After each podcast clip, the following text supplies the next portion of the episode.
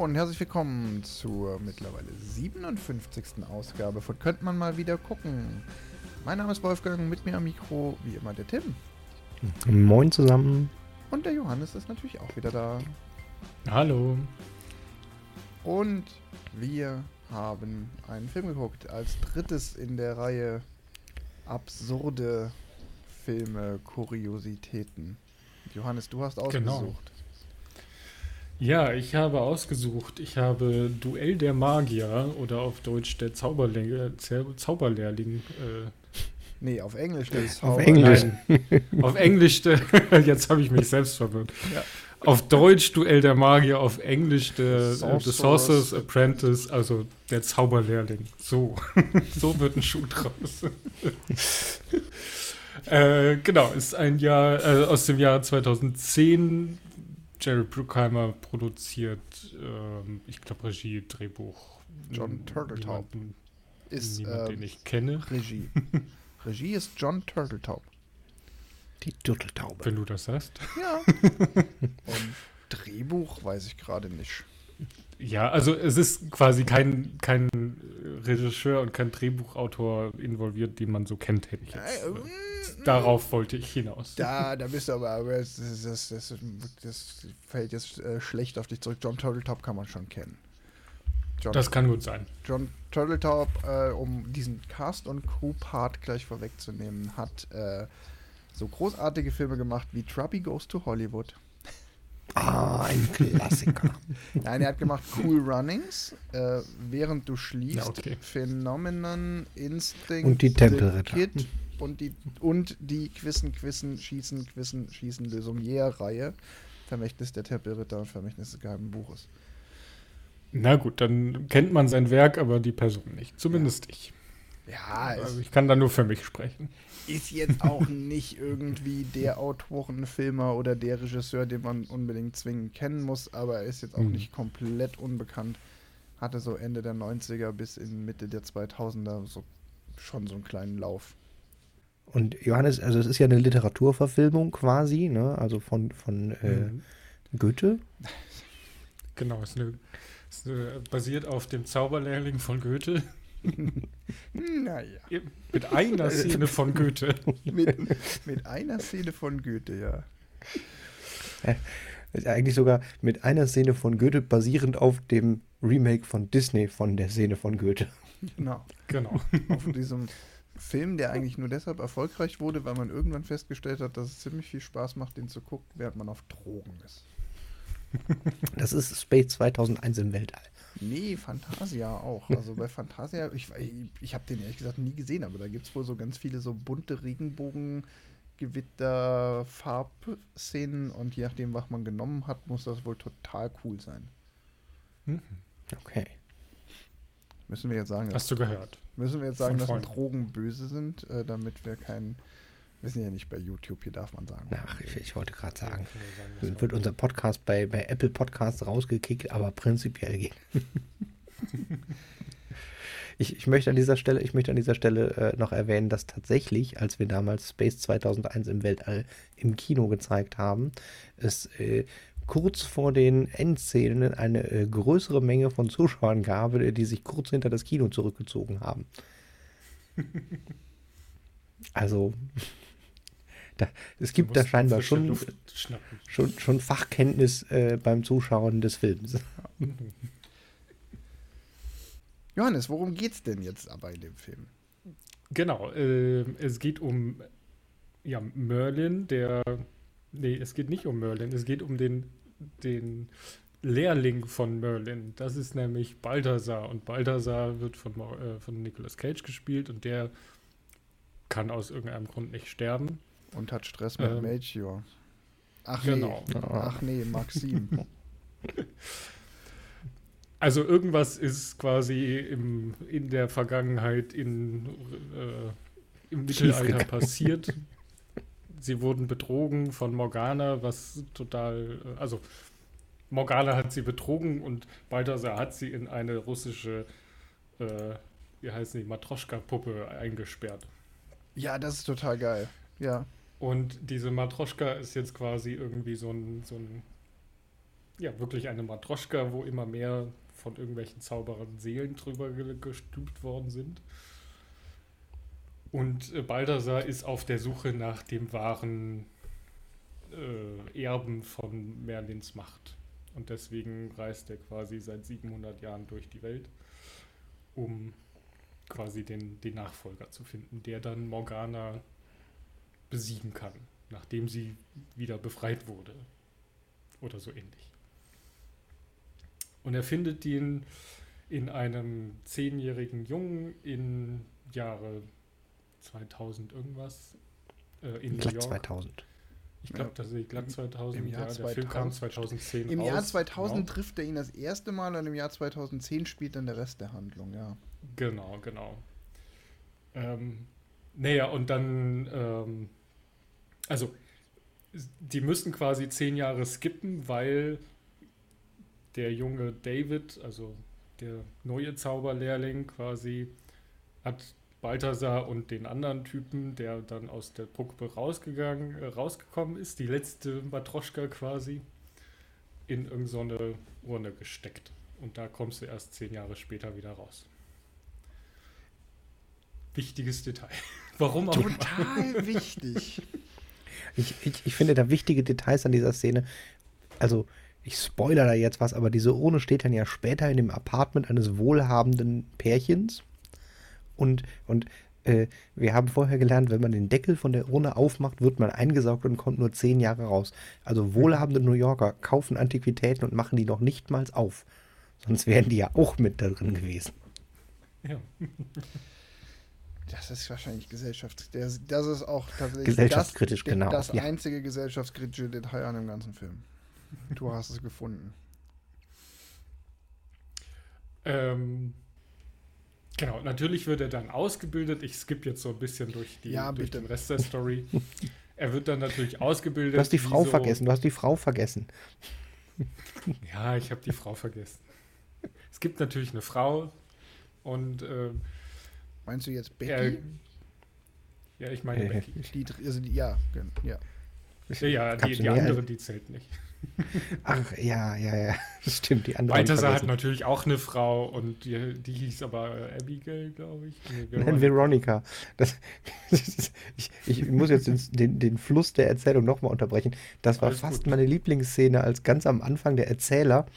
Merlin hatte drei Schüler. Balthasar Blake, Maxim Horvath und Veronika. Das war so, what? Ist das ja, jetzt ein das exotischer historischer Name? Man, man weiß es nicht. ähm, genau, also der Grund, warum er quasi, also warum David überhaupt Balthasar trifft, ist, weil Becky ihm quasi auf einem Zettel, willst du mit mir gehen? Ja, nein, vielleicht, was angekreuzt hat und der Zettel wie magisch durch halb New York geweht wird. Zufälligerweise halt in Balthasars Laden. Und äh, dann kommt es halt zu großen Tubawu und äh, der Zettel ist entweder verbrannt oder nicht mehr da oder auf jeden Fall weiß er nicht, was draufsteht. Dann gehen wir in den Timeskip, springen zehn Jahre nach vorne und dass der die nie gefragt hat, hey, was hast du da eigentlich draufgeschrieben? Der Zettel ist weggegangen. Gut. Äh, nee, das macht er, er dann das, am Ende? Nee, nee, das hat er nicht, weil Ach, in dem ganzen Uh, der böse Zauberer wurde entfesselt. Dings kippt sich ja Dave irgendwie Wasser auf die Hose und dann glaubt seine ganze Schulklasse, dass er sich in die Hose gemacht hat und deshalb wendet sich ja Becky von ihm auch ab, weil er ist dann der, der Loser. Es ist, ist ja grundsätzlich so, wenn einem einmal in der Schulzeit was Peinliches passiert, dann ist man natürlich für den Rest der Schulzeit unten durch. Na, er muss ja Stimmt, deshalb die Schule wechseln und in Therapie. Das, also, ja, gut, das, das ja muss er auch. Logisch. Das muss er auch. Das gibt schon noch ein bisschen mehr. Und ganz so, ganz so trivial ist nicht, weil er ja natürlich auch sagt, öh, da war ein böser Zauberer und alle ihm das nicht glauben, weil niemand außer ihm irgendwelche Spuren davon sieht, von dem, was er da angeblich erlebt hat. Das ist sogar gar nicht so unplausibel. Logisch in der Story. Es ist gar nicht so unplausibel erzählt, das muss man im Film schon zugute halten, aber die Frage ist eher, warum erzählen sie es überhaupt? Genau. Ähm, also, zehn Jahre Sprung, Dave ist jetzt Jahre Student. Später, genau, er ist Student, er trifft Becky zufälligerweise wieder, die flirten ein bisschen äh, und äh, ja, nehmen einfach wieder Kontakt auf. Da ist jetzt nicht mal wirklich viel äh, Flirterei dazwischen. Zumindest von ihrem Part nicht. Ähm, er wird also dann ausgebildet, kann man das so nennen? Doch, er wird ausgebildet von Balthasar. Ähm, quasi zu zaubern. Und ein Zauberer braucht immer einen Ring, außer der, der, der wahre Merlin. Wenn der wirklich mächtig ist, dann braucht er keinen Ring mehr, weil der ja so mächtig ist. Und ähm, ja, dann kommt es zum typischen Showdown. Also da, ich, ich skippe jetzt ja, wirklich sehr viel. Es ist, glaube ich, nicht alles ist, so wichtig. Es ist dann halt diese klassische, uh, der ähm, junge, verschüchterte, etwas nerdige Student wird halt, erfährt, dass er doch tatsächlich der Auserwählte ist, ähm, wehrt sich, verweigert sich erst diesem Schicksal, muss dann aber irgendwann einsehen, dass es vielleicht doch ist und muss am Ende dem komischen, schrulligen Zauberer dabei helfen, die Welt zu retten. Genau. Und natürlich schaffen sie es, die Welt zu retten. Ähm, Balthasar stirbt zwischendurch noch und wird wiederbelebt, aber. Beste Szene. Finde auch. Es ist auch gut zusammengefasst mit, ja, er stirbt zwischendurch, wird halt wiederbelebt. Ja, am Ende, am Ende großes ähm, Blitzgewitter, Feuerwerk, Happy End. Genau. Was ich erstaunlich fand, wie sehr dieser Film Transformers ist.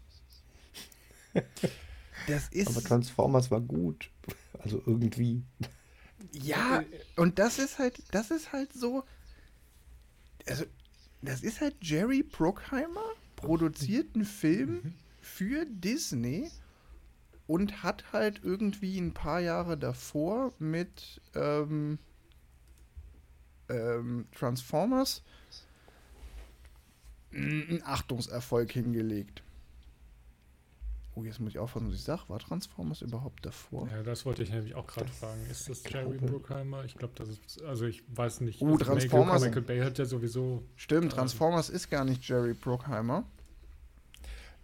Also dann ist, es, dann ist es eher so ein bisschen, dann korrigiere ich mich und sage, irgendjemand von Disney hat gesagt, du Jerry Bruckheimer, kannst du für uns was machen, so ähnlich wie Transformers, der vor drei Jahren rausgekommen ist oder der wahrscheinlich gerade rausgekommen ist, ähm, weil so ein Film hat ja sicherlich drei Jahre Vorlaufzeit mit, von der Idee bis zum.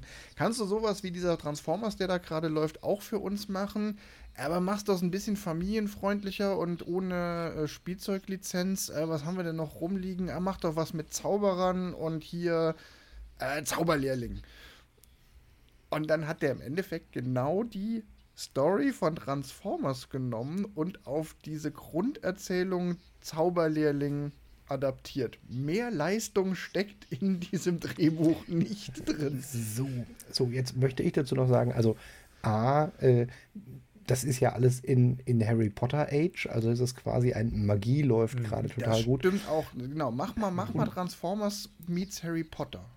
Ja, und, und jetzt kommt noch der, der lustige Fun Fact, äh, das ist relativ ähnlich gelaufen. Es war nur nicht Disney, sondern Nicolas Cage, der gerne was Mystisches spielen wollte. Also es ist tatsächlich, dass Nicolas Cage gerne was Mystisches spielen wollte und ein Produzentenfreund von ihm gesagt hat, mach doch sowas wie diese Fantasia-Szene für Disney. Also es ist tatsächlich gar nicht so weit weg. Ja, aber dieses, also ich möchte das noch ein Stück weit drauf rumreiten, diese, dieser Vergleich zu Transformers. Beide Filme haben als Grundprämisse, irgendwann in der Vergangenheit ist irgendwas Schlimmes passiert und der Bösewicht wurde in irgendein Gefäß gesperrt. Dann gibt es den jungen, nerdigen Typ, jung, äh, diesen jungen Mann im Studentenalter, der irgendwie mystische Nachkommen hat, die ihn mit diesem eingesperrten Bösen verbinden. Und er ist irgendwie auch daran beteiligt, dass dieses Böse freigesetzt wird. Und dann muss er sein Schicksal akzeptieren und zusammen mit einem komischen Fantasy-Wesen. Einmal ist es halt ein Roboter, einmal ist es halt Nicolas Cage. Zusammen das Böse bekämpfen. Und dabei muss er auch noch dieses, diese Love Story mit reinbringen. Das ist genau, also so, es gibt schon erstaunlich viele Parallelen zwischen diesen beiden Filmen. Es ist nicht, es ist kein purer Abklatsch, das kannst du echt nicht sagen. Aber das Baukastenprinzip, nachdem man dieses Drehbuch zusammengeschustert hat, ist genau das gleiche. Und jetzt ja. bringe ich noch was rein. Ähm, die, gleiche, die gleiche Grundstory hat auch Fluch der Karibik. Und das ist, das ist halt auch ein junger Typ, der mit einem schrulligen, komischen Typ wegen einer Frau irgendwas tun muss. Ja, ich, ich finde, bei Flug der Karibik ist es nicht ganz so auffällig, weil. Nein, nein, nicht auffällig, ja. aber es ist die gleiche Grundstory wie quasi. Also wie das äh, dynamisch funktioniert quasi. Also welche Figuren haben wir ähm, und warum müssten die was machen? Mhm. Es ist aber von der Erzählstruktur weiter weg. Und das ist halt hier krass, dass die Erzählstruktur ja auch die gleiche ist mit der, ähm, mit dieser äh, du steigst ein mit dieser Rückblende, damals vor vielen hundert Jahren ist das und das passiert. Mhm. Dann springst du halt in ähm, das zivile, eigentlich ganz harmlose Leben. Gut, bei Duell der Magier haben sie aus irgendeinem Grund noch diese Zwischenzeitebene eingeführt, die echt kein Mensch braucht und die den ganzen Anfang auch komplett zerstört. Ja, die, die ist wegen Harry Potter da drin. Das kann so gut sein. So ein Kindermagier, das läuft gerade. Ja, das kann echt gut sein. Ähm, aber das ist halt so dieses klassische mit, okay, wir sehen ihn in seinem ganz normalen, harmlosen Studentenleben und dann äh, kommt irgendwie dieses, ähm, ah, da gibt es bestimmt auch irgendeinen tollen Begriff in der Drehbuchwissenschaft für, für dieses Phänomen. Ähm, er lebt sein harmloses Leben und plötzlich tauchen irgendwelche übersinnlichen, magischen Dinge in seinem Leben auf. So ja, im, im, Prinzip das Urkonzept schlechthin, die Heldenreise. Er trifft, er muss sein, ja, seine gewohnte Umgebung verlassen, er trifft seinen Mentor, er wächst ja. über sich selbst hinaus, er rettet die Welt. Genau, und das ist bei Flucht der Karibik schon anders, weil Flucht der Karibik dafür nicht genug aus der Perspektive von ähm, Dingsbums. William. Hm? William. William. William Turner. William Turner erzählt wird, genau, weil die Hauptfigur ist ja der schrullige Piratin. Also das ist schon ein bisschen anders. Ja, ja, also es ist anders, aber die Parallelen sind schon da. Also worauf ich hinaus wollte, ist, dass es halt ganz viele von diesen, ähm, also klar, die, die sind alle irgendwie gleich strukturiert, aber es ist halt bei dem einen haben sie, sie quasi mehr an, an, die, an die gleiche Struktur gehalten, bei anderen ein bisschen anders, aber mhm. ähm, diese ja, das sind ja schon Blockbuster-Filme äh, aus den 2000ern. Die sind alle irgendwie ähnlich und die sind halt auch alle irgendwie sehr verwandt. Ja. So, also ich muss jetzt, ich muss jetzt, also ihr habt den scheinbar beide nicht gesehen, aber Blockbuster-Filme, ähnliche Zeit, verwandt. Percy Jacksons Diebe im Olymp. Selbes Drehjahr. Also, der, der ist im selben Jahr rausgekommen. Als, im äh, selben Jahr rausgekommen, hat genau die gleiche Handlung und ist besser. Also, obwohl, der als, obwohl der als schlecht gilt. Ja, der ist auch nicht gut. Also jetzt kommt ja gerade die neue Percy Jackson Serie, die irgendwie teilweise die, zumindest als respektabel gut oder ausreichend gut anerkannt wird. Ich will jetzt nicht sagen, dass die gefeiert wird. Aber ja, ich glaube, der Unterschied ist, Percy Jackson ist eine, eine Romanreihe, die es 2005 schon gab, so als erste Harry Potter-Reaktion. Ja. Und dann lohnt es sich, da eine Serie draus zu machen, auch wenn der Film gefloppt ist. Aber ich, ich glaube, es gibt tatsächlich mehrere Percy Jackson-Filme, oder? Es gibt mehrere, ja. Ach, ach guck, ich ja. wusste nur von einem, aber es ist also halt ich habe den ersten auch gesehen. Es gibt mindestens einen zweiten, der ist aber unter, komplett unter ferner Liefen gelaufen. Also ich hatte die ganze Zeit bei dem Film dieses äh, eine Prise Transformers, eine Prise Matrix, zwei Prisen Harry Potter und äh, weil es im selben Jahr rauskommt, muss auch ein bisschen Percy Jackson drin sein. Ja, Matrix sehe ich da jetzt auch gar nicht, aber also kann man. Eventuell wegen dem Plakat und dem langen Ledermantel, den er noch mit hatte. Ist nicht wirklich ja, Matrix, aber. Ja. finde ihn relativ weit. Aber ich fand halt diese, diese Transformers-Parallelen ähm, mhm. fand ich halt krass, weil du halt im ersten Moment denkst, so Moment, die Filme haben nichts miteinander gemeinsam, weil die, die Verpackung ist schon extrem anders. Aber wenn du dann mal reinguckst, woraus es zusammengebaut ist, mhm. dann fällt es einem schon auf. Es ist halt, es ist halt so voll der Baukastenfilm. Und das ist auch eigentlich das, das Krasseste oder das Entscheidendste, was ich zu dem Film zu sagen habe. So, ich war erstaunt, so wie schematisch und wie nach Schema F dieser Film gemacht ist. Und Dem Computerspiel. Ich habe auch zwischendurch gedacht, das ist so Computerspiel ein. So, jetzt bekämpfen wir noch den asiatischen Magier in Chinatown. Ja. Oh, jetzt brauchen wir noch einen neuen, Zwischen, einen neuen Zwischen, Zwischengegner, die Hexe von Salem. Ja. Also. Ja, und in dieser Baukastigkeit macht der Film gar nicht so viel falsch. Also ich finde tatsächlich, der Anfang ist total schlimm mit diesen zwei Rückblenden. Ja, weil das einen auch so daran, davon an, abgesehen, dass jetzt alle, die hier häufiger zuhören, wissen, dass ich ähm, da so ein Fetisch habe, was Anfangsszenen angeht oder Einstiege in Filme. Aber es, es hindert dich halt auch daran, in dem Film anzukommen, weil du halt in den ersten zehn Minuten dreimal das Setting wechselst und dieser eine Set, dieses eine Setting ist komplett unnötig. Ja, lustigerweise ist das Setting, was du jetzt als unnötig empfindest, hätte ich den besseren Anfang gefunden, als dieses äh, Viertelstunde Monolog, was denn alles passiert ist, damit man überhaupt versteht, wovon der Film handelt. Das hätte also, man auch mir wär, im Laufe mir des lieber, Films erklären können. Genau, also mir wäre es lieber gewesen, der Film hätte angefangen mit Kind in der, im Schulbus, Ausflug, magischer Laden, Huch, ich bin der Auserwählte. Und dann erklärt irgendjemand dem Kind, was passiert ist, weil das man, muss man als Zuschauer eigentlich auch vorher nicht wissen. Und diese Inszenierung von dem, diesem Zeit sieben, im Jahr 700 in, in, England, das ist halt so unglaublich schlechter Anfang. Ja, und ja. ich war tatsächlich von dem zweiten Zeitsprung völlig perplex, weil, also, ich hatte den Film vorher nicht gesehen, haben wir jetzt noch nicht drüber gesprochen, ob wir ja. den Film vorher kannten oder nicht, aber nicht. Ähm, ich war in dem Moment tatsächlich völlig perplex, weil ich gedacht hatte, dass es mit dem, nachdem, ich habe den Trailer vorher geguckt und im Trailer sieht man ja, dass der, der Magier ein, ein junger Student ist. Und für mich hätte es viel mehr Sinn gegeben, wenn er quasi als Zehnjähriger entdeckt wurde und dann zehn Jahre ausgebildet neben seinem normalen Leben. Und ja. dann passieren diese ganzen Duellszenen. Das hätte so viel mehr Sinn gegeben. Und als dann dieses zehn Jahre später kam, war ich wirklich so, wie jetzt? Ihr, ihr habt quasi.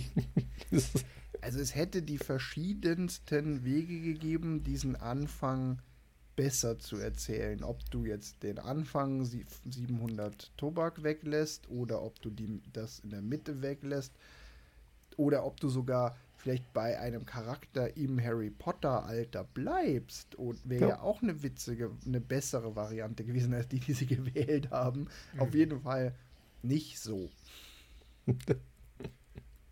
Ja, und das ist halt, ähm,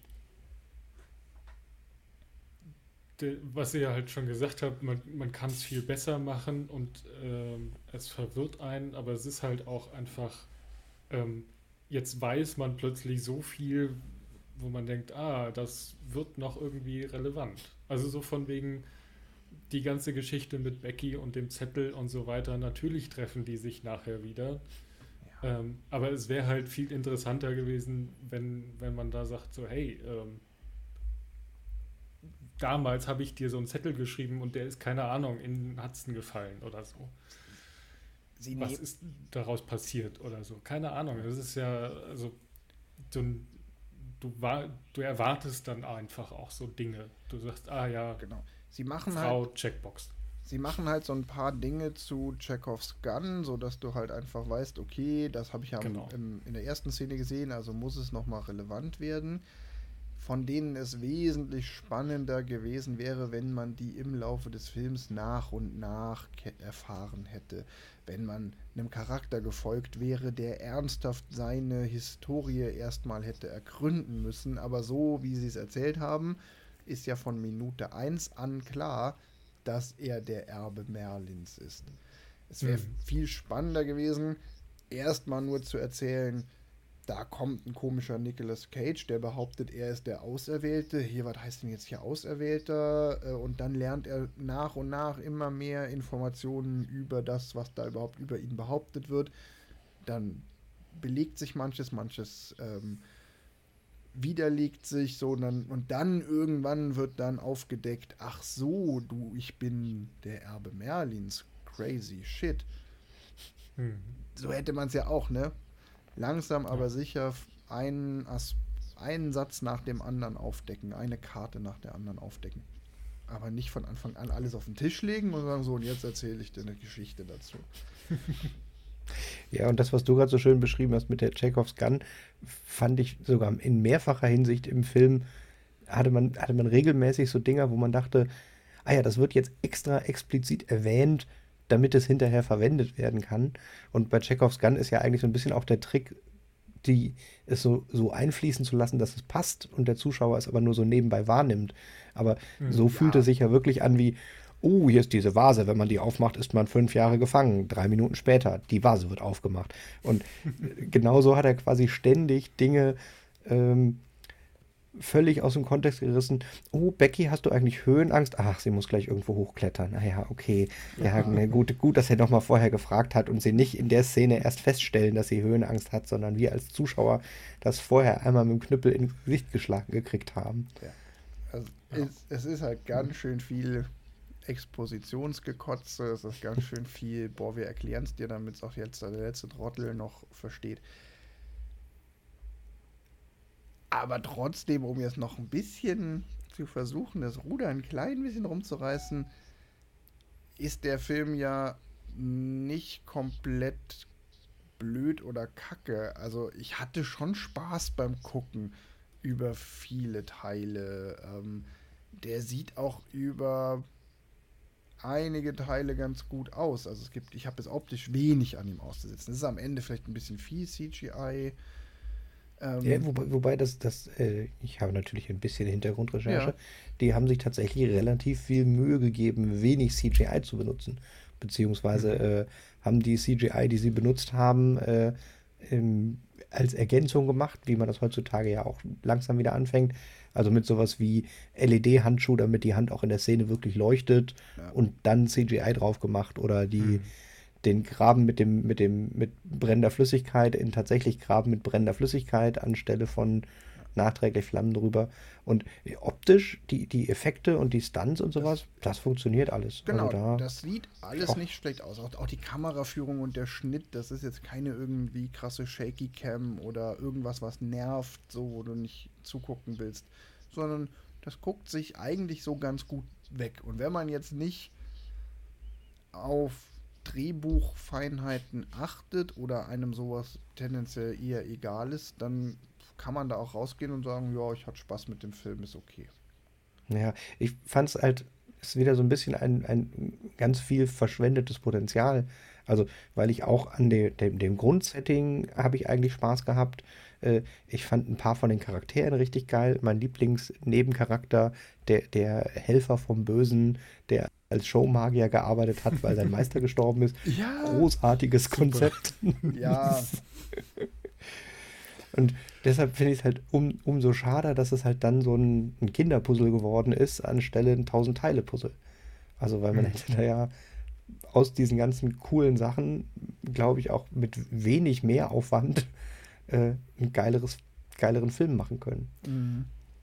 Ja. Genau, da, da sprichst du eigentlich auch nochmal was an, was ich auch noch erwähnen wollte, war dieses, sie haben ja eigentlich auch ganz coole Zauberei. Also so, es gibt halt irgendwie so ein, so ein, keine Ahnung, ein Spiegelzauber oder so, wo sie dann plötzlich in der Spiegelwelt sind ähm, ja.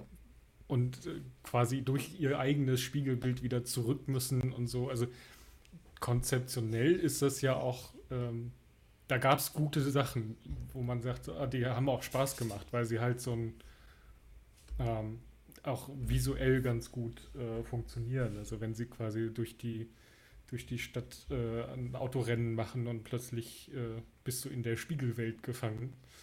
Ähm, ja, das funktioniert sehr gut für so eine Action-Einlage. auch diese Szene, die an den Zauberlehrling angelegt ist, Ja, die passt Ja. an der Stelle komplett rein. Die ist irgendwie witzig und unterhaltsam und Du weißt, was passiert. ja, ja, noch, man, noch mal kurz. Also, Nee, aber es ist ja- wieder. Jetzt Ja. Genau, äh, das war tatsächlich dieses, man erkennt sie wieder und denkt sie, oh, machen sie jetzt quasi ein, nein, er ist so gut, dass er das hinbekommt oder kriegt das halt doch nicht hin, weil er der Zauberlehrling ist. Und beides wäre halt cool gewesen. Also sie, sie haben sich dann für die normal, also die, die klassische Variante der, der äh, Zaubermeister muss dazwischen funken. Aber es ist halt, Ich, aber mit der Szene Ja. habe ich überhaupt keine Schmerzen. Nee, die ist nicht. Nee, total absolut gut. die So. passt da sehr gut rein. Ast Also, also, also, also Schmerzen hatte ich regelmäßig bei äh, schlechte Liebesgeschichte und Junge macht sich lächerlich, um Frau zu kriegen Szenen. Das Mhm. waren irgendwie so Ja. alles, die waren so schlecht Highschool-Musical, Musical-Style, irgendwie so ein. Ja.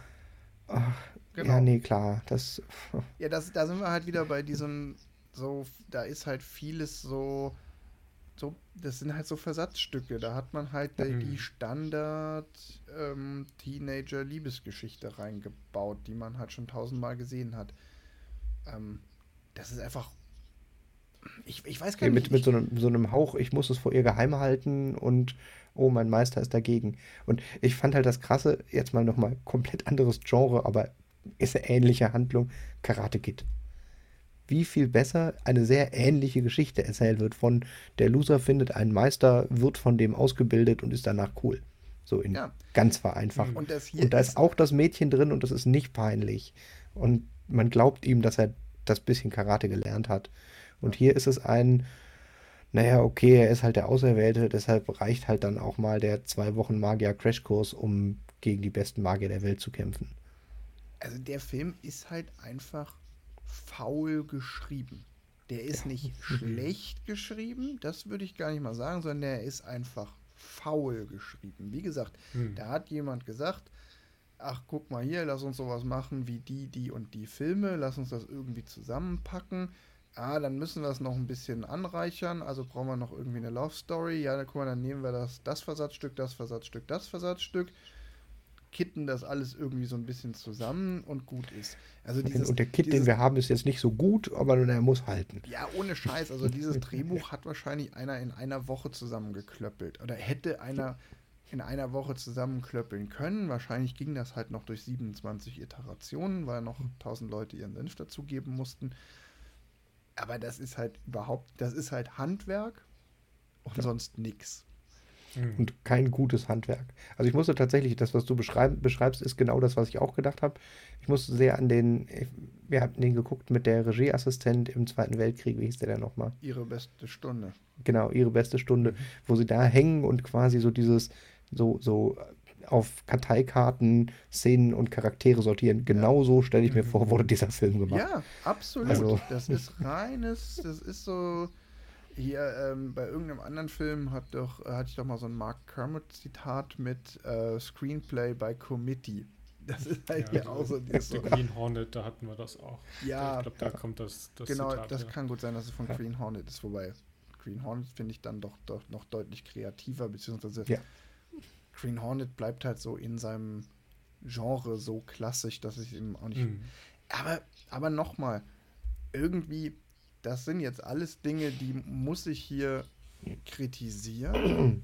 aber sie haben mich auch nicht geärgert, weil sie halt so. Ich habe auch nicht mehr erwartet. Da steht halt Jerry Hm. Bruckheimer und Disney drauf. Und genau das. Also im Endeffekt Jerry Bruckheimer, Disney und eine Dreisatzbeschreibung der Story und du weißt, was dich erwartet und dann sind die Erwartungen schon nicht hoch genug, dass ich mich über das, was ich bekommen habe, aufregen könnte. Äh, doch, ich hätte schon so einen Percy Jackson erwartet. Immerhin Nicolas Cage. Der seinen Job ganz gut macht und, Ja, der und macht Spaß. Fun Fact, der das geile Auto beigesteuert hat. Ja. Das ist ein, Rolls-Royce Phantom und der gehörte damals wohl Nicolas Cage und Nicolas Cage muss wohl gesagt haben, ich will eine coole Karre und dann, und dann haben sie irgendwie keine gefunden. Dann, hat er gesagt, dann nehmen wir doch einfach hier meinen alten Rolls-Royce. ja, okay, das ist cool. ich hatte bei, ja. bei, bei, Autos nur, dass sie äh, den Ferrari, den sie in der Verfolgungsszene hatten, äh, im nassen New York in eine Scheibe gesetzt haben, zwei Verletzte. Oh. Zum Thema praktische Stunts. Also sie haben eine Verfolgungsjagd in New York gedreht und dabei ein Ferrari zersägt. Ja. ja. Aber ich finde, damit ist das, für mich ist der Film damit auch auserzählt. Also mehr habe ich zu dem Film nicht zu sagen. Nein, also ich finde tatsächlich, ähm, was wir ja auch schon gesagt haben, ist, dass es ganz viele Filme gibt, die quasi so ähnlich sind und das ist, glaube ich, so einer, der eher am, am unteren Ende ist, ähm, weil er halt einfach, ähm,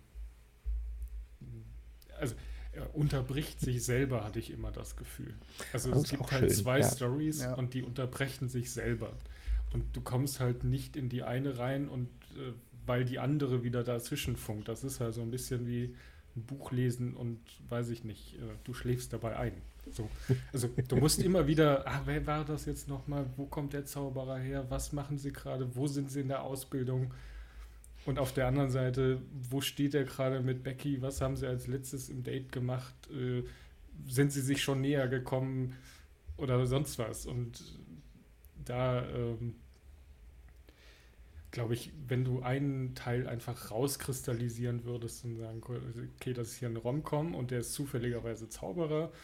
Gut, ist wahrscheinlich ein schlechter Film, aber die andere Geschichte wäre halt zu sagen, okay, ähm, er ist äh, gerade ein Zauberer und äh, er lernt diese, diese Person kennen, nachdem er zehn Jahre lang eine Zauberlehrlingsausbildung in einem verlassenen Haus gemacht hat. So. Also, also ich glaube, er wäre schlecht zu vermarkten gewesen, aber ich glaube, wenn der Film aus Sicht von Becky erzählt worden wäre, die diesen Typen kennenlernt als romantische Komödie und sich immer fragt, Alter, ja. was ist mit dem Typ los? Und hinterher kommt raus, ach krass, der ist Zauberer und ist da in der Lehre gewesen und ist auch noch der König der Zauberer. Jetzt finde ich ihn noch besser. Das hätte besser funktioniert. Also, was man, ja, was man finde ich noch sagen kann, ist, ich kann verstehen, dass Nicolas Cage den Film gemacht hat, dass man da irgendwie Bock drauf hatte. Ich finde, er macht seine Sache auch total gut. Wenn man sich dann aber anguckt, so okay, an welcher Stelle steht der Film in Nicolas Cage Filmografie, dann merkt man so, okay, der Film ist halt knapp hinterm Zenit. Hm. Also, er hat davor noch ähm, also die nennenswerten Filme davor, in Kick-Ass hat er, glaube ich, nur eine Sprechrolle, so, da gibt er nur so eine Stimme. Nee, ist, also es ist äh, schon, eine, schon eine richtige Schauspielrolle, aber ah, sie dachte, ist deutlich wär, kleiner. Ja, also ist so eine Nebenrolle. der Vater einer Nebenfigur. Genau, aber davor hat er halt auch schon das Vermächtnis des geheimen Buches gemacht. Das ist ja schon als Fortsetzung ganz stark abfallend. Ähm, er hat den wunderbaren Film Next gemacht, über den wir gesprochen haben. ähm, und Ghost Rider, der auch echt nicht gut war und vor allen Dingen auch für seine Karriere nicht besonders gut. Das heißt, davor sind schon so eine ganze Reihe so Mauerfilme. Also nicht Mauer im Sinne von Gebäude, sondern von, im Sinne von Mau. Ähm, und danach geht es dann halt auch nicht besser weiter. Dann kommt halt noch irgendwie der dritte komische Tempelritter-Film von ihm, der gar nichts mit dem Vermächtnis zu tun hat, weil es kein National Treasure ist, sondern nur ein irgendwie Tempelritter als Thema hat. Der zweite Ghost Rider und dann kommen so ein Haufen Filme, von denen wir alle noch nie gehört haben. Left Behind, Joe, die Rache ist sein, Frozen Crown. Ja, da, da, kommen vor allem halt so Filme, die haben noch nicht mal einen Wikipedia-Artikel. Also, ja. Das, also, das ist so, du merkst halt schon so, okay, ich würde sagen, so der, der Zenit seines Schaffens, also, oder sagen wir mal andersrum, ist vielleicht nicht der Zenit, da kann man nochmal stark drüber diskutieren, aber so hinter Lord of War und dann vielleicht noch World Trade Center geht's steil bergab mit der Qualität in seiner Filmografie. Ja. Und auch was so der Anspruch der Rollen angeht. Also World Trade Center, den Film muss man jetzt nicht geil finden, aber die Rolle, die er da spielt, ist schon nicht ganz einfach. Und ich meine, das ist auch eine, als amerikanischer Schauspieler einen Film zu dem Thema zu machen, ähm, in der Rolle, das hat schon ein gewisses Gewicht. So. Ja, und auch direkt danach, also fünf Jahre später, vier Jahre später, ist halt auch noch fünf Ja. Jahre später. Und der ist auch gar nicht, also ich habe den gar nicht so schlecht in Erinnerung. Ähm, ich meine, der ist auch ein Oliver Stone-Film, ne? Also der ist schon, der, der, ja, aber genau, und da sind wir jetzt aber schon echt am Anfang von diesem großen, großen Loch in Nicolas Cage Bio äh, Filmografie, was sich irgendwie erstreckt von 2008 bis 2018, vielleicht sogar bis Mhm. 2020, ähm, wo halt einfach echt so richtig viel Mist kommt. Ich nehme ich nehm, ich nehm 2018, weil du Tim Mandy ja so gut findest. Sehr gut. Ich wollte nämlich auch gerade sagen, und 2018 ist natürlich mit Mandy, da bricht er dann quasi die Reihe und, naja, okay, eventuell bricht er die dann vielleicht eher erst mit Pick. Ja, Also, weil, wenn man sich so die, die Filmografie anguckt, ja, Mandy ist auch kein Mainstream-Film und danach kommt noch relativ viel Zeug, was auch nicht so richtig gut er hat, ist. er hat noch ähm, Spider-Man in New Universe, hat er eine Sprechrolle. Ich meine, der Film ist auch richtig gut angekommen. Der hat, glaube ich, auch Oscar für bester Animationsfilm gewonnen. Also der gilt ja auch als einer der besten Animationsfilme der letzten Jahre, aber da hat er nur eine Sprechrolle und eher eine kleine. Hm. Aber ja, es ist irgendwie so zwischen 2.8 und 2.18 ist halt echt, ähm, da ist nix. Okay, und jetzt kommt tatsächlich natürlich genau an der Stelle auch, da haben wir auch schon mal drüber geredet, die Halb, Halblegende, also wie viel davon stimmt, weiß man nicht, aber dass er im Zuge der Immobilienblase 2009 äh, quasi bankrott gegangen ist. Und dann, äh, um Steuerschulden zu bezahlen, eine Zeit lang quasi drehen musste, was, er, was man ihm angeboten hat. Ja. Das passt halt auch Nee, das- ziemlich das- genau das- darauf. Ich glaub Also nicht- das ich ist glaub auch kein, nicht, dass- kein Mythos, das ist so. Also Ich glaube nicht, dass Duell der Magier da dazugehört. Also Nee, nee, dafür, das hat er auch, dafür hat er da ja auch Ja. zu viel Einfluss auch auf, den, auf diesen Film gehabt. Den Film wollte er machen. Und wie Mhm. gesagt, ich kann es verstehen, dass man den machen wollte. Ja, und ich meine, das ist ja dann auch mit dem Regisseur von, von äh, den Tempelrittern, also quasi wahrscheinlich kannte abhängig, er der schon, ja, macht, klar. macht gute Action. Ja. Ja, das ist vielleicht auch so eine, eine Kombination aus. Dann war das sicherlich eher ein Fehlgriff. ein schlechtes Timing hatte, dann Genau, und wenn der dann halt in so eine eh finanziell turbulente Zeit fällt, so ein Fehlgriff, dann ist natürlich richtig ätzend. Aber das ist jetzt auch wieder relativ spe viel Spekulation. Ja. Fazit. Oder wollen wir noch äh, kurz, äh, ich habe noch Zahlen, die habe ich noch. Ja, Zahlen und ich habe noch Film in der Kritik. Ach ja, sehr gut. Ähm, genau, Budget waren 150 Millionen Euro oder Dollar. Mhm. Dollar äh, und im Box Office gab es 215,3 Millionen. Also Das ist zu wenig. Ist, genau, das gilt wissen. als Flop. Und, Weil ähm, bei den Budgets ganz oft auch Marketing, überhaupt Marketingkosten überhaupt nicht drin sind. hm, Und man schon sagt so, also das Doppelte muss ein Film mindestens bringen. Von dem, was so als Ja. Budget angegeben wird. und ist ja auch Ja, schon und ein ordentliches so- Budget gewesen. Also Ja. muss man ja auch sagen. das, ist, das ist schon ein ordentliches Budget. Also das äh, bitte, ja, genau 2010, ähm, das war schon ein großes Budget. Das ist immer noch ein großes Budget, aber ich glaube, mit Filmen, die halt mittlerweile deutlich teurer sind, Ja. zieht das so die Skala ein bisschen auseinander. ja. Ähm, Man muss zum, zum Budget noch zu seiner Verteidigung sagen, äh, der lief damals gegen Inception. Und äh, hier, hier und den Minion-Film, ich weiß gar nicht, wie der heißt. Äh, äh, ich einfach Ich unverbesserlich. unverbesserlich. Ja, genau. Mhm. Und dann muss man halt sagen, also Inception gehört echt zu den Filmen, die ich, da habe ich aktiv im Kino gearbeitet und das war einer der besten Filme, die da Ja. je liefen. Also ja. der hat halt einfach wirklich die Kinos gesprengt damals. ja, weil das, glaube ich, so der, der Nolan-Film schlechthin war, weil der dann plötzlich irgendwie mainstreamig genug war und Nolan schon sich einen Namen gemacht hatte zu dem Zeitpunkt, aber er halt diesen Mindfuck hat. Ja. Ja, und halt tatsächlich die krass spektakuläre Action zusammen mit einem klugen Mindfuck-Drehbuch. Und DiCaprio. Ja, ja. mhm. Ähm, in der Kritik, ähm, Naja, ich war überrascht. Bei Wikipedia stehen erstaunlich gute Kritiken. Also zum Beispiel gibt es da irgendwie eine, eine, eine Filmstartskritik, die sagt, okay, die abgedroschene Handlung ist ganz sicherlich nicht der Grund, warum man sich Duell der Magier anschauen sollte, aber dafür entwickelt der Film durchaus Qualitäten an anderer Stelle. Die omnipräsenten Computereffekte von Feuerspeien und Drachen in Chinatown bis zum gereizten Bullen vor der New Yorker Börse sind makellos. Was weit mehr überrascht, ist die Selbstironie, die John Turteltaub seinem wilden Magiemix unterrührt. Duell der Magier ist klassische Fantasy-Unterhaltung im modernen CGI-Gewand. Also, und da Hast du mal in die Diskussion geguckt, ob der, die ganzen schlechten Kritiken herausgelöscht wurden für von irgendwelchen Hardcore-Fans? Weiß ich nicht. Dann gibt es irgendwie noch Kino.de, der romantische Subplot bleibt hingegen eher lauwarm, doch dem Spaß am herzhaften Hokuspokus tut dies keinen Abbruch. Doch, das hat einen Abbruch getan, doch, doch. Ähm, dann irgendwie Cinema sagt, äh, der Rest ist farbenfrohes Augenfutter für Harry Potter-Süchtige mit einem Touch Ghostbusters-Krawall.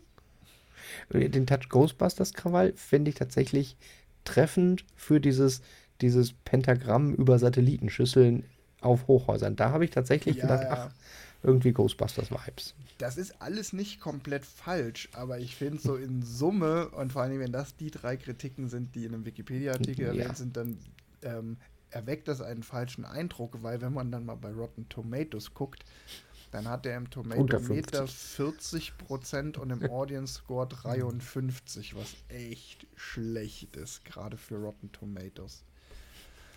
Und wenn man das Lexikon des internationalen Films fragt, dann sagt das, das Fantasy-Spektakel trumpft mit schauträchtigen Effekten auf, wobei die optischen Reize eher schlecht als recht über die allzu dünne, unoriginell entwickelte Handlung hinwegtäuschen. Volltreffer. Und genau, das ist halt mhm. ein Volltreffer. So, yo. Fazit. Ich hm, also, ich finde den halt echt so ultra okay. Ich kann dem nicht viel Beschissenes abgewinnen, aber wenn jetzt jemand sagt, so, wenn du Bock drauf hast, dann guck ihn dir halt an, aber erwart halt genau das. Eine relativ dünne, unoriginelle Handlung, die an ein paar Stellen halt trotzdem ganz gewitzt sein kann, weil Nicolas Cage macht keinen schlechten Job und die Optik stimmt, kann man mal weggucken. Wenn jemand wenig Ahnung oder also wenn we jemand wenig kritischen Blick für Erzählweisen hat und äh, vielleicht nicht der super Filmkonnoisseur ist, aber ihn das Setting anspricht, dann kann man den gucken. Jo. Deshalb ich schwankte und habe überlegt, ihm vielleicht sogar drei von fünf Sternen zu geben. Ich gebe ihm zweieinhalb, weil für drei ist er mir dann doch definitiv zu schlecht. Für zwei macht, hat er mich zu wenig geärgert und aufgeregt. Er war dann halt einfach so, ja, kann man halt mal gucken. Und ich meine, ey, wie gesagt, es ist halt Transformers mit einem anderen Sujet mit einem anderen Anstrich. Und Transformers würde ich wahrscheinlich auch eine zweieinhalb geben. So, ja, kann man mal gucken, wenn er auf das Thema steht, aber wirklich sich dran ergötzen wird man nicht. Nee, Transformers war besser. Eindeutig. Ja, wenn man, okay. weil, aber wahrscheinlich jetzt böse gesagt, aber wahrscheinlich, weil du halt auch mehr auf äh, Explosionen hm. stehst als auf. Nee, nee, nee, eigentlich würde ich mich da definitiv eigentlich eher in die äh, Fantasy-Magie-Ecke, also Science Fiction auch, aber Transformers ist halt ja eigentlich Autos und Explosionen. Ja. Das ist ja quasi The Fast and the Furious meets Robots. Also es gibt ja immer noch Leute, die fordern, dass The Fast and the Furious irgendwann mal mit Transformers merged ja, in so einem großen Crossover. Würde ich im Kino das gucken. Wäre mega ich im Kino geil, wenn quasi Fast and the Furious 12 ein, quasi das Prequel zu Transformers 1 ist. Ja, und dann klaut er ein Auto und das ist ein Transformer und dann werden die beste Freunde und dann wird das so eine. Die müssen dann Crossover machen, auf jeden Fall. Und dann kann auch Dudu noch einen Gastauftritt haben. Oder Herbie. Einer von beiden. Ja. Okay, sorry, dein Fazit. Ja, äh, mein Fazit, also ich gebe ihm großzügig noch eine 2, weil es bildlich funktioniert. Äh, mich hat er tatsächlich viel geärgert, weil es halt einfach so, er hat halt echt viele coole Ansätze, er hat eine coole Optik und dann verkackt er es halt einfach so im, in den Bausteinen aufeinandersetzen. Und ich glaube wirklich, wenn sie, wenn sie den auf so einer Kinderebene behalten hätten, also wenn der Hauptcharakter ein Kind gewie- geblieben wäre und es so auf einer Kinderebene erzählt wäre mit der Zielgruppe Kinder, würde ich sagen, ah, dann funktioniert das auch besser mit diesen einfachen Bausteinen, damit man es einfach verstehen kann. So hatte ich halt echt, dass ich intellektuell sehr unterfordert war und immer nur dachte so, ach nee, ach das ist jetzt aber so plump, ach nö, das ist mir jetzt echt zu plump. Und naja, dann ist es halt schon ein, also äh, sonst machst du das ja immer, Wolfgang, äh, wenn sie diesen Film gucken wollen würden, in besser, dann Percy Jackson war auch nicht gut, aber besser, Harry Potter ist Welten besser. Und äh, also es gibt genug Fantasy trifft die moderne Welt oder Magie trifft die moderne Welt in besser. Da muss es nicht, nicht der Zauberlehrling mit Nicolas Cage sein. Nee. Mhm. Also eher für den, den Filmeabend, wo man äh, Zauberer in der modernen Welt gucken will, äh, als Pause, wo man mal auch mal ein bisschen wegnicken könnte. Obwohl die Effekte cool sind und die Bilder cool sind, mich hat er mehr geärgert als gefreut. Verstehe ich. Ja, Johannes. kann ich auch verstehen. Mich hat er tatsächlich nicht so geärgert. Also ich finde, ähm, er ist halt sehr seichtes Kino, aber es, es gab nichts, wo ich gesagt habe, also ich, ich habe dafür kein Geld bezahlt, weil Disney Plus, ähm, hätte ich den jetzt bei Amazon geliehen, hätte ich gesagt, ja, gut, für drei Euro äh, habe ich nicht mehr erwartet. Oder ja, weiß ich nicht.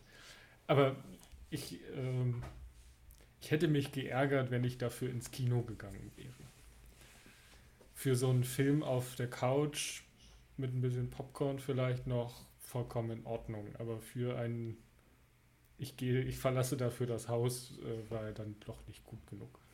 Ja, da bin ich mir tatsächlich nicht sicher. Also ich glaube, äh, mit einem Bier und Popcorn im Kino in der richtigen Laune hätte er mir wahrscheinlich mehr Spaß gemacht als zu Hause.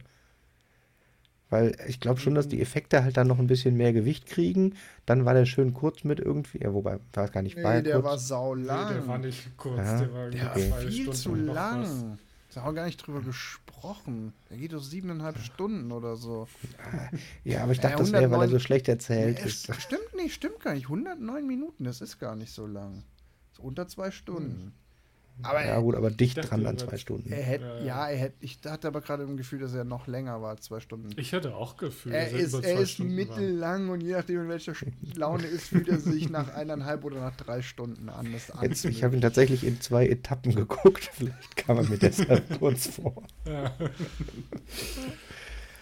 ja ich, ähm, ich würde ihm auch so zweieinhalb Sterne geben, ähm, um das hier nochmal abzuschließen. Ähm, es gibt, wie, wie Tim schon gesagt hat, deutlich bessere Filme, aber er ist jetzt auch nicht, nicht komplett schlecht, wo man sagt, so, boah, guck dir den bloß nicht an, weil, meine Güte, es ist halt, ja, Jerry Bruckheimer und Walt Disney. Ja, das haben wir jetzt, glaube ich, schon häufiger erwähnt und wenn man mit der Erwartung reingeht, dann ähm, ja, kann der Spaß machen. Jo. Schließen wir doch mit dem Film ab und jetzt mal Frage. Jetzt haben wir ja, relativ viele Nicolas Cage-Filme zufällig gesehen. Rein zufällig. Das hat sich so ergeben. Ja. Die letzten Welchen neun fandet Filme. ihr denn am besten? Boah, jetzt, jetzt, jetzt verlangst du von mir, dass ich die alle noch mal kurz rekapituliere, ne? Nö, es reicht, wenn du, wenn du ein oder zwei noch aus dem Kopf sagst, äh, oh, die haben mir nicht wehgetan, die fand ich gut. Nee, Ich fand tatsächlich Pix sehr gut.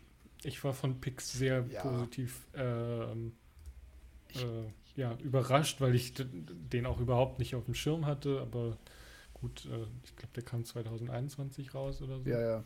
Ja, ja, der ist Ähm, da war ich positiv überrascht und von den, von den alten, ähm, also von den alten im Sinne von alles, die du schon kanntest. Quasi, die, ja, die ich entweder kannte oder die halt einfach ähm, ja, Anfang 2000er, Ende 90er waren, würde ich ähm, glaube ich, auf Lord of War gehen. Also das sind natürlich jetzt auch die erfolgreichen mhm. Filme, aber sie sind halt nicht ohne Grund erfolgreich. Ja, aber da kann ich mich komplett anschließen. Also ich glaube, Pig war der, der mir jetzt am besten gefallen hat, wo ich auch am ehesten sagen würde, so, boah, den würde ich gerne nochmal sehen.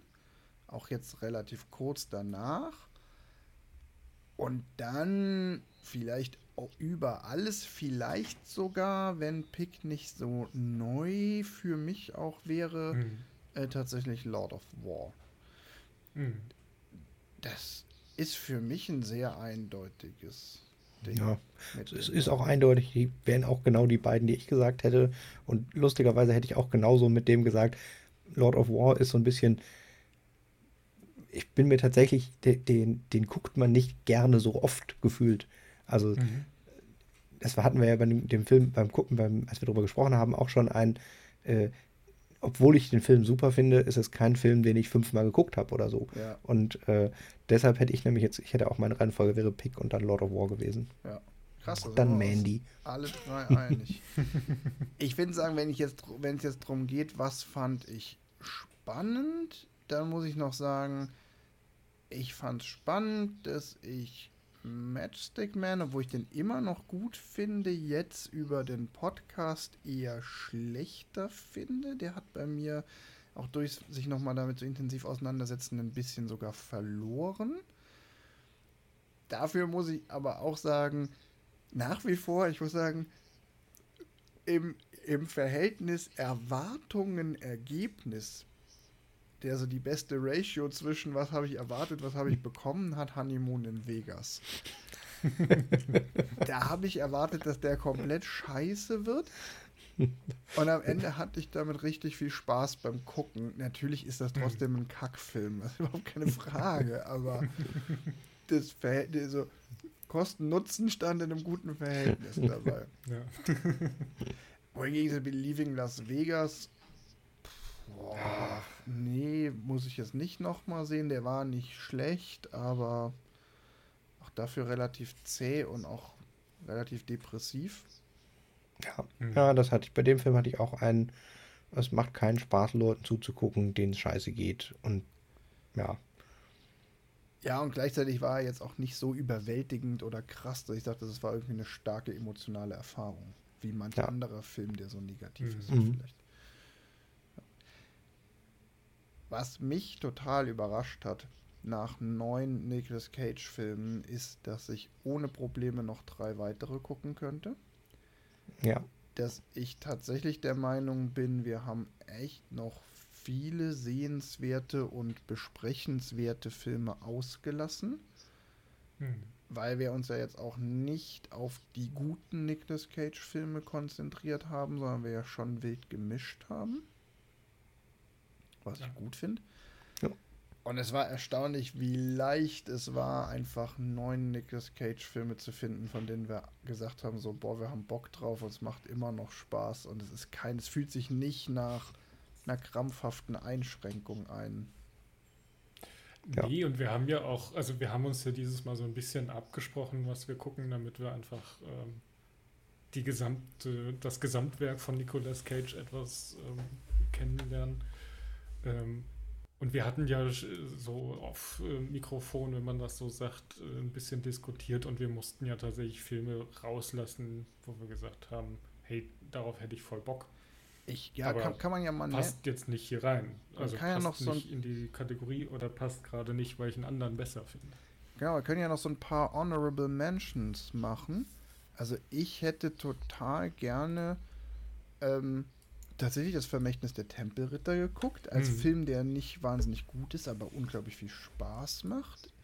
Ich hätte total. Ich hätte gerne 8 mm geguckt, so als Film, für der, den ich damals im Kino gesehen habe und der mich so ein bisschen verstört hat.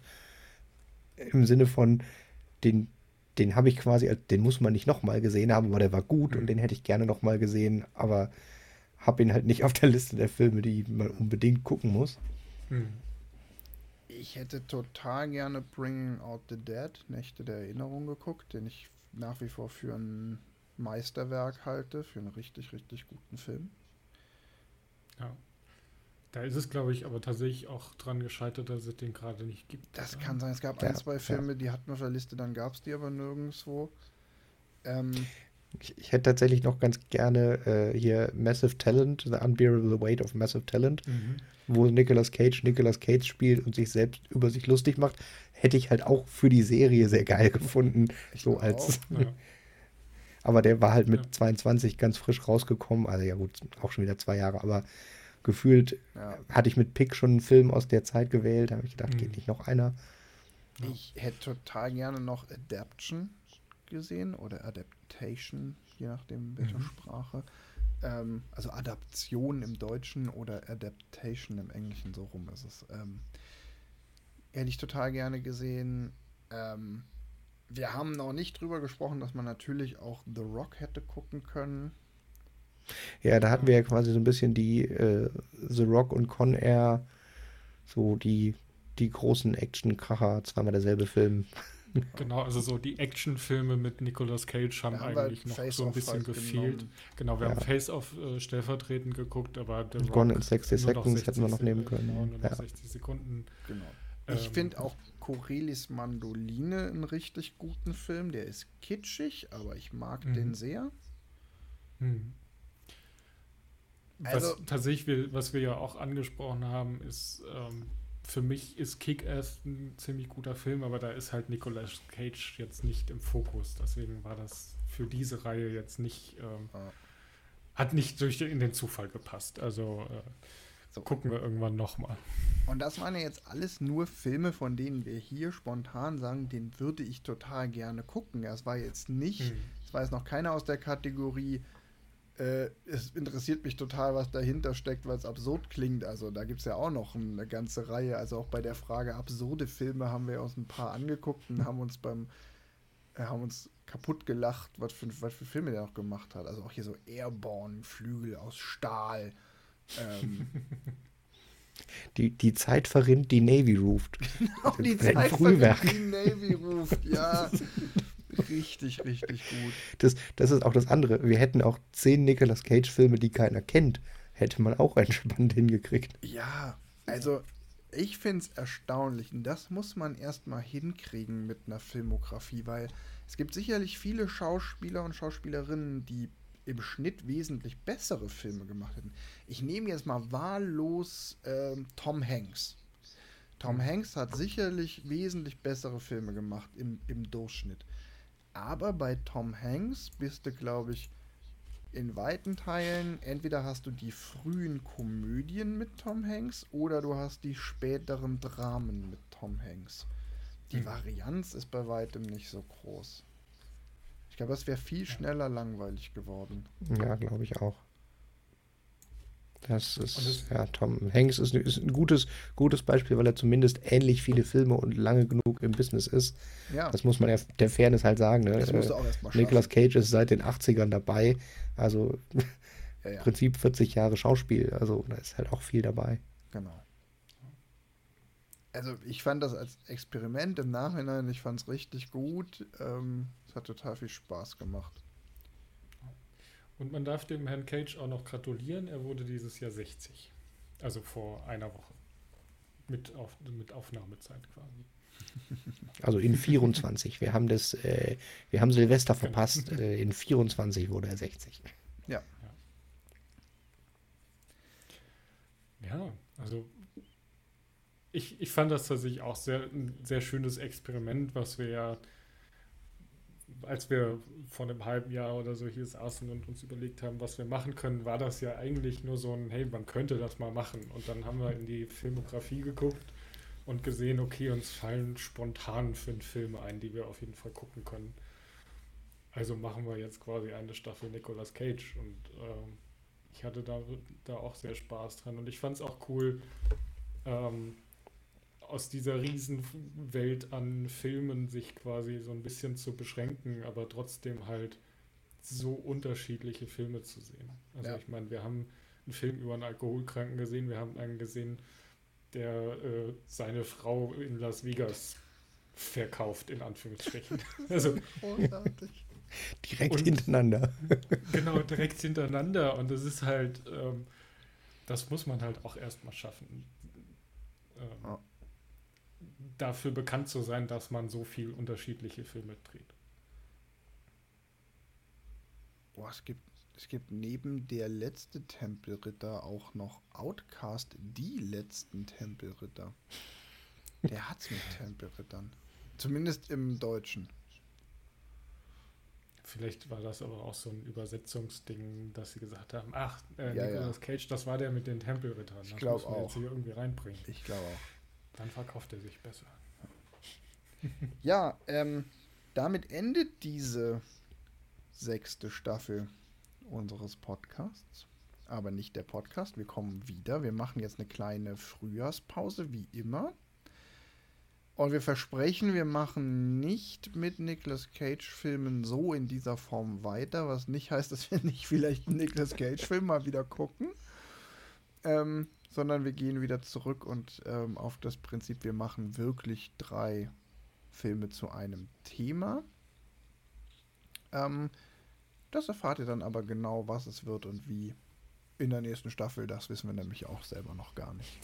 Ja, aber wenn irgendein Hörer noch eine Idee hat, also sowas wie, boah, macht das mit Tom Hanks oder war total scheiße, macht unbedingt immer unterschiedliche Sachen oder macht Filme nach Alphabet sortiert oder was auch immer. äh, Wir sind offen für verrücktes Zeug. Oder auch Schickt- für schreibt uns. konkrete Filmvorschläge. Wenn Ja, ihr immer. sagt, so guckt Ja. doch bitte mal Tess und ihr Bodyguard, dann Sagen wir nein, äh, reicht jetzt aber auch.